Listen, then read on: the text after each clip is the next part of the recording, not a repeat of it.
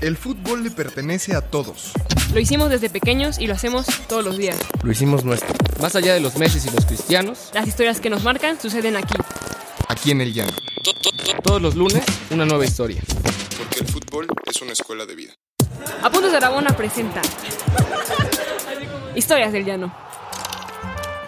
¿Qué tal amigas, amigos? Buen lunes. Estamos hoy en un episodio más de Historias del Llano y estoy muy contento de estar con los titulares, con Pau y con Dieguito.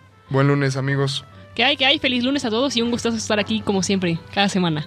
Sí, igualmente el, el gustazo lo comparto con ustedes y aparte también tengo la dicha de presentar a un invitado que fue candidato independiente para diputado lo- local de las delegaciones Benito Juárez y Coyoacán en la Ciudad de México. Este es internacionalista del CIDE. Ey, eh, también politólogo, ¿eh? es, es un gran politólogo, es uno de los fundadores y voceros de Wikipolítica. Y pues bueno, sin más preámbulo, te dejo hablar Roberto, bienvenido. Hola, pues muchas gracias por recibirme en este espacio. De verdad es un, es un gusto estar aquí para hablar de fútbol, aunque sea muy malo, como defensa izquierda, como siempre lo fui. Pero gracias por invitarme hoy y, y por llamarme internacionalista, aunque soy más politólogo. pero- Bueno, que, que Roberto, hay que decir, tiene un, un defecto que es, eso es, este, se ve, se ve, se ve a kilómetros que es que es americanista, hay que decirlo, ¿no? ¿O no? Es una Porque- virtud poco apreciada. Porque justo afuera del aire lo que platicábamos era eh, lo que nos contabas de cómo durante tu campaña en la Ciudad de México los valores de la América e irle, e irle a la América parecía contradictorio te con Wikipolítica, ¿no? Digamos, antidemocrático per se, la América, Roberto. Pues sí, como gran parte del- de la industria del fútbol en general, creo que también hay que apuntarlo, pero sí, de hecho me acuerdo que eh, en Wikipolítica me decían seguido que ser americanista y ser parte de Wikipolítica era una contradicción biológica, ¿no? Eh, pero bueno, sí, la verdad es que sí, desde los cinco años que recuerdo he le- leído a la América hasta ahorita y digo, pues trajo varias consecuencias, creo yo, hace un año, pero pues si quieren ahorita platicamos de eso. No, pero bueno, yo, a mí déjenme defender a Roberto porque sinceramente creo que no se elige irle a un equipo de fútbol y la concepción que se tiene sobre ese equipo de fútbol eh, muchas veces no tiene nada que ver con irle, sino es algo que va más allá. Y eso que yo, pues bueno, me declaro intrínsecamente antiamericanista en este programa y desde este momento. No, lo que pasa es que, bueno, yo que para la gente que nos escucha, digo, también es importante saber un poquito qué es la wiki. Eh, y al final, o sea, que Roberto Castillo, bueno, tenía un apodo que no sé si te gustaba o no en campaña, pero que, que quizá te sirvió para, para posicionarte un poco, que eras el Kumamoto Chilango, ¿no? Y pues que justamente tú encabezabas en la Ciudad de México esta nueva idea de una democracia totalmente participativa Sí. y que abraza justo este a la ciudadanía, ¿no? Lo cual, pues, justo, o sea, sí parece muy antitético con lo que representa el americanismo y, pues, bueno, este, finalmente la consagración de uno de los poderes fácticos más importantes de este país. Eso es. Cuéntanos, ¿qué es la, qué es la Wikipolítica? La verdad es que sí, no, no, sí es cierto. eh, Wikipolítica fue un- una organización que eh, nace a finales de 2011 como en esta idea de que la política estaba siendo hecha hasta ese momento y de hecho hasta, eh, hasta antes del 2018, como lo habíamos planteado nosotros, principalmente por una cúpula pequeña que decidía para su conveniencia principalmente. Partidos políticos que realmente sin importar si fueran de izquierda, derecha, centro, cualquier cosa, terminaban tomando decisiones en función de lo que las élites de esos Claro. partidos les beneficiaba más. Y eso hizo que pues el ambiente político se volviera aburrido, fuera desinteresante para las personas, porque la gente no veía ahí que nadie discutiera temas importantes, ¿no? La política en México por, eh, digamos, entre 2000, 2017 fue realmente bastante hueca y vacía y la gente, las personas no sentían que sus intereses fueran representados por ninguna fuerza política. En eso nace Wikipolítica como una idea de llevar estas ideas de la participación, de la democracia, de la toma de decisiones a las personas al centro de, de la mesa.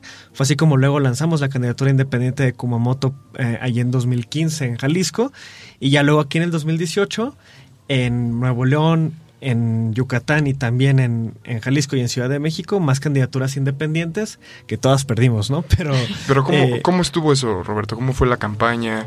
¿Y ¿Cómo fue tu experiencia personal al frente de, de un proyecto pues nuevo, ¿no? Quizá muy distinto para lo que los ciudadanos estaban es- acostumbrados a escuchar. Nuestras campañas, la verdad, la verdad eran increíbles. Eran campañas basadas en hacer cosas que no necesariamente se veían ya en la política, que tenían que ver con tocar puertas, con recorrer las calles, con estar de 8 de la mañana a 10 de la noche en el sol, en los semáforos, en los mercados, en las casas.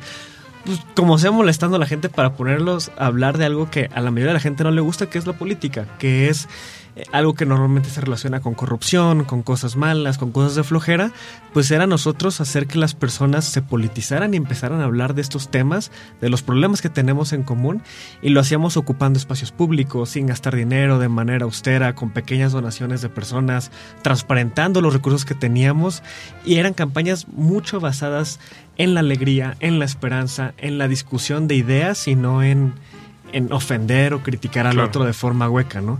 Y esta campaña se hicieron así aquí eh, y en todos los demás lugares donde lanzamos candidaturas.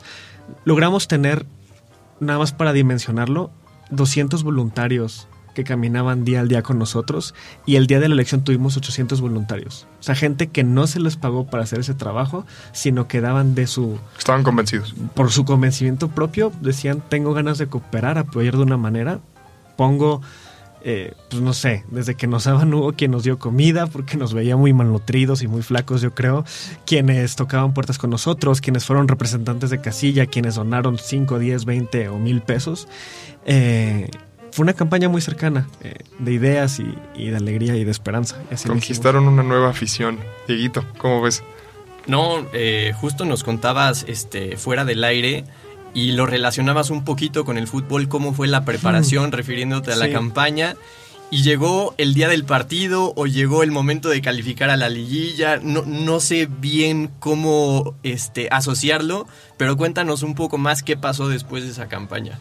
La verdad es que fu- fue procesos muy interesantes y de hecho sí el fútbol en muchos, en varios momentos eh, tuvo que ver con lo que hacíamos. Uno por lo que decíamos de la América y la Wiki. Que me acuerdo que desde el inicio la gente que era parte de la estrategia de campaña me decía, no, pero nunca hables de fútbol, ¿no? Porque te van a preguntar a qué equipo le vas y si dices a qué equipo le vas, vamos a perder. Mejor di que no te gusta el fútbol. El béisbol era, era la Sí, opción que y que todavía te no se gusta el béisbol o cualquier otra cosa. Yo dije, no, si digo que no le voy al que no me gusta el fútbol, mejor digo que, que no soy mexicano. No, pero es que imagínate que te tocara hacer una peñanetiña, o sea, que digas, no, pues mejor el base y que digan, bueno, un equipo de base y que no sepas. O bueno, Sí, sí, no sí, sé, sí. digo, está, vaya. Sí, solo, solo Andrés Manuel con la legitimidad se puede aventar esta idea de decir, no, vamos por el béisbol y vámonos, pero en realidad sí, sí justo no, no. pero aparte está bien. Yo sigo apoyándote, Roberto, aunque le vayas a la América, en que tenías que decirlo. Entonces tus asesores te decían, no. Ajá, mis no compañeros de- y compañeras me decían que no hablara de eso. Y hubo un momento en el que hablé que se me ocurrió que fuera en televisión nacional. Porque estaba, Risco me estaba entrevistando en el financiero a las 10 de la noche en televisión. Y la, la- la verdad es que la entrevista había ido muy bien, habían sido, me había dedicado como 10, 15 minutos. Toda la campaña que- ha ido muy bien. ¿no? Te había Todo había ido increíble. Y en ese momento, nunca nadie me había preguntado qué, qué equipo le iba y en ese momento Risco me dice, oye, ¿qué equipo le vas? Entonces yo volteo a ver que atrás de las cámaras estaba la persona encargada de los videos y la persona que siempre me acompañaba a todas partes y que gestionaba también redes sociales, como sus caras de sufrimiento de por favor no lo digas y yo pues ni modo. Entonces volteo y le digo a Risco, le voy a la América. Y fue como los cinco minutos de silencio más incómodos que me han tocado pasar porque además fueron en televisión nacional. Y frente a un necaxista. Yo Sí, creo que sí, fue el momento en el que perdí la campaña. ahí, se, ahí se perdió. Este, y, y ya luego, digo, después de eso fue que, después de perder la campaña en efecto, el primero de julio, eh, que había sido una campaña llena de pasión, de emoción, de como casi no hubo dinero, mucho de lo que la gente por la cual participaba y era porque había se había involucrado emocionalmente muy fuerte, no solamente con la idea de la campaña, sino con los equipos de personas que habían formado en cada una de las colonias que construimos equipos de trabajo. Al día siguiente mi única alegría era ver el México-Brasil y pues no fue ninguna alegría porque México perdió contra La Brasil. esperanza estaba en el tri. Entonces ya en, en- en julio de, el- del 2018 yo lo único que quería es que ya acabara el año, a seis meses de que se acabara porque ya todo lo que me podía causar emoción en ese O sea, momento ya, dos ya se había ido. desilusiones en el mismo, menos de, ¿qué? 24 horas, menos de... Sí, Qué fuerte. Híjole. Y todo por irle a la América. Y todo. No sé, creo que es una interesante discusión esa que, que decía Dieguito de, de si uno tiene derecho a irle o no, aunque no... Con, aunque- aun- bueno, derecho tiene, ¿no? Pero Sí. si en realidad... Sí es congruente. eh, si en realidad es congruente irle a un equipo con el que no concuerdas en valores, ¿no? Por ejemplo, justo afu- afuera del aire platicábamos de una entrevista que le hizo la revista Libero, esta, eh, este, referen- este medio referente para Puntos de Rabona, a Íñigo Errejón, que es uno de, de los políticos españoles como más frescos, más novedosos, con una tendencia progresista importante. Y justo le hicieron una entrevista y, y Íñigo le va al Real Madrid, ¿no? Entonces es como esta contradicción de decir, puta, pues, ¿qué tiene? O sea, no, Sí. es distinto. Yo le voy, como tú decías, Diego, en este tema de eh, por pasión, porque me lo inculcaron desde niño, aunque, aunque no concuerdo con sus valores, ¿no? Que un poco creo que, que es el tema acá, Roberto. Sí, de hecho, el... yo sí creo que hay un, un punto importante ahí. O sea, lo decía hace rato de broma, pero no, sí lo pienso en serio. Seguramente si hoy, si yo fuera un nuevo en el fútbol y ahorita apenas me pusiera a elegir equipo, me costaría muchísimo más trabajo y seguramente terminaría decidiendo, eh, no sé, es que no, se me puede ocurrir No un equipo de fútbol el que esté libre. un equipo de fútbol que esté libre de todas las cosas que criticamos que están mal en temas de derechos laborales, No, en en temas de la industria del fútbol, del espectáculo, que realmente muy pocos o casi nadie se salva de eso. Digo, Yo creo si que me México permites- nadie, o sea, francamente. En la femenil quizá no sé cómo, Pau, cómo veas. Eh, bueno, yo no iba a, a hablar por la femenil, pero yo que si me permite, o sea, realmente creo que lo que hizo la wiki se puede comparar directamente con la diferencia de lo que es el llano y el fútbol profesional, ¿no? O sea, de alguna manera como que la wiki rescata este Sí, valor totalmente. íntegro de Claro. lo que es la participación ciudadana, o sea, y como lo que debería de ser la, de- la democracia, ¿no? Y luego Esta el- socialización, ¿no? Exacto, Dices, exacto. Sí, y sí. luego el llano es esto, o sea, en el, es el justo el lugar donde se juega por amor a la camiseta, donde no hay ningún interés económico, ni de patrocinio, ni de lucro. Tal como en la wiki, ¿no? O sea, la, la gente que estaba en la wiki, que era lo que justamente nos decía, pues eran voluntarios que simplemente creían en la causa y que lo hacían por amor al, por amor Claro. al arte, ¿no? Entonces quizá no le irías a ningún equipo y pues sería un, un llanero más, ¿no? Es una extraordinaria metáfora. Y es la algo verdad. de lo que hemos, de hecho, hablado en, en capítulos pasados, ¿no? De este, este eh, fútbol moderno que desvincula a los aficionados, que, que les quita el fútbol que realmente es suyo, ¿no? Son quienes hacen la camiseta, quienes hacen el escudo, quienes hacen los colores, y no se siente tal cual. En este, no, totalmente. Yo, yo te preguntaría en este caso, eh, Roberto, eh, como dándole un giro a la conversación, esta, esta nueva llegada de Andrés Manuel, este nuevo sexenio, en realidad implica, por ejemplo, eh, una socialización, de, es- implica regresar el fútbol al llano o lo sigues viendo como, eh, pues justo como mantener el fútbol en la misma élite, eh, con el pacto de caballeros, o si hay un impulso genuino. Es medio de una esquizofrenia, ¿no? O sea, yo con el nuevo sexenio hay días en los que me levanto con qué buenas noticias, ¿no? Con, con temas de derechos de minorías, Claro. con temas de matrimonio igualitario. Y, y- y al día siguiente digo, qué locura con la Guardia Nacional, ¿no? Entonces es como despertar un día muy emocionado y muy ilusionado de lo que puede ser y el otro día como con cosas completamente eh, pues, que no necesariamente uno compartiría. Eh, la verdad es que y, lo, y lo más cañón es que en estos seis meses pareciera que han pasado seis años ya de gobierno con todo lo que todo el tiempo nos están diciendo.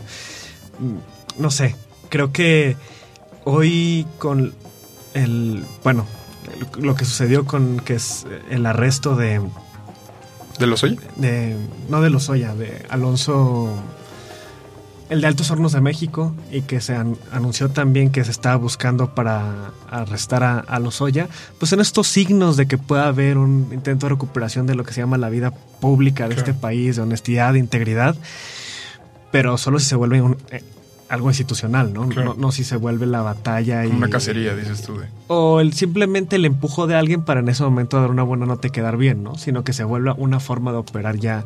Y creo que también el fútbol debería pues, estar sometido a los mismos criterios, ¿no? Que esta cosa del pac- pacto de caballeros que es totalmente loca y esclavista, ¿no? Antidemocrático, profundamente. Sí, completamente. Yo, todo esto me hace llevarte a, a otra pregunta, este tema, y es si tú calificaras la gestión de, de- del actual presidente de México y lo tuvieras que poner en algún lugar de la clasificación de la Liga MX, ¿en qué lugar lo pondrías, Roberto? Abajo, cuidado, porque puedes decir abajo del Veracruz, ¿no? Que eso sería Sí, la totalmente. lectura como Zona de calificación. zona puede de ser, calificación. Sí, eso justo iba a decirlo. lo- en los primeros ocho de calificación lo veo Todavía. Todavía, no, ya genuinamente sí hay muchas cosas que me alarman o me decepcionan, como el tema de que no se ponga al centro la reforma fiscal, que particularmente para mí una de las cosas más fundamentales que tiene que haber es un cambio del... eh, que realmente van a atacar la desigualdad y la manera en que funciona nuestro... eh, eh, en la que se reparte la riqueza en nuestro país a través de una reforma fiscal. Eh, pero con todo, cuando si vuelvo a pensar en por quién votaría si fuera otra vez 2018 y estuviera en la boleta las mismas personas, sigo todavía apoyando la elección de haber votado por Andrés Manuel. Pero bueno, tampoco es como que eso sea un cheque en blanco para permitir todas las cosas, ¿no? Claro. Creo que hay ciertos puntos fundamentales que para mí uno de ellos es la reforma fiscal para calificar el esfuerzo y el trabajo de este sexenio. Sin duda, ¿no? Sobre todo como en un tema de la afición no siempre tiene que ser porrista, sino la afición tiene que ser exigente. Exacto. Y creo que nos toca de este lado eh, exigir, ¿no? Exigir y justo porque yo también estoy en una línea muy similar a Roberto, yo aposté mi, mi poca democracia, ¿no? Mi poco eh, vida pública, la aposté por el proyecto de Andrés Manuel y sí creo que ahora nos toca como en esta idea de exigir y decir, oye, América, Cruz Azul, Necaxa, eh, pues te hace falta ya no, ¿no? O sea, te hace falta, Sí, claro. te hace falta democracia. Pues es curioso, ¿no? A mí me gustaría comparar, yo creo, a Morena un poco con Tigres, aunque no lo creas que quedó campeón, porque, bueno, aparte de que quizá eh, el Tuca y a, y a Andrés Manuel se estén dando un tiro en la edad, este, no, al Y en final los es- corajes también, porque Exacto, no, pero es esto, ¿no? Es un Tigres que, que queda campeón, o es un partido que queda campeón en un en una serie final que acaba de- decepcionando un poco, quizá por los métodos, ¿no? Y que quizá es un poco el resumen de los seis meses, ¿no? Eh, la gente votó de, de manera este, muy, o sea, muy convencida. Bueno, yo igual me mantengo en la línea que si hoy tuviera que volver a votar, volvería también a votar por Andrés Manuel. Pero pues quizá hay cosas que podrían ser distintas y pues la gente se está dando cuenta y creo que también, bueno, es un poco también con la crítica de la final, ¿no? Pues quedaron campeones sí, pero pues se se- sí se espera un poco más. Se espera, mu- sí, se espera mucho más. La expectativa del fútbol mexicano y del proyecto de la 4T es, Exacto. es queremos jugar la Champions. También una parte es, ¿no? Sí, Parece justo, ser justo. que queremos jugar la Champions. Sí. Y quizá habría que serenarnos. Eh, pues nos vamos, nos vamos con esto. Gracias Roberto, infinitas gracias por estar aquí. De verdad eh, es un orgullo y un, y un privilegio que Historias del Llano reciba un personaje que ha luchado por la vida pública, que ha caminado, que ha estado y que, y que justo nos venga a platicar, ¿no? Como, eh, y que haga estas relaciones con el fútbol, aunque le vayas a la América, ¿no? Entonces, este, pues muchas gracias por, por estar aquí. Muchas gracias por invitarme a pesar de mi americanismo. No, no, los americanistas ya nos van a odiar en el programa, pero, pero si quieren venirse a contar sus historias, prometemos que no nos vamos a poner así de, de pesados. Gracias, Tocayo, gracias, Pau. Hasta luego, nos No, vemos. gracias a ustedes. Bye. ¿Quieres más historias? Síguenos en todas nuestras redes sociales como Apuntes de Rabona para ver el mundo desde el fútbol.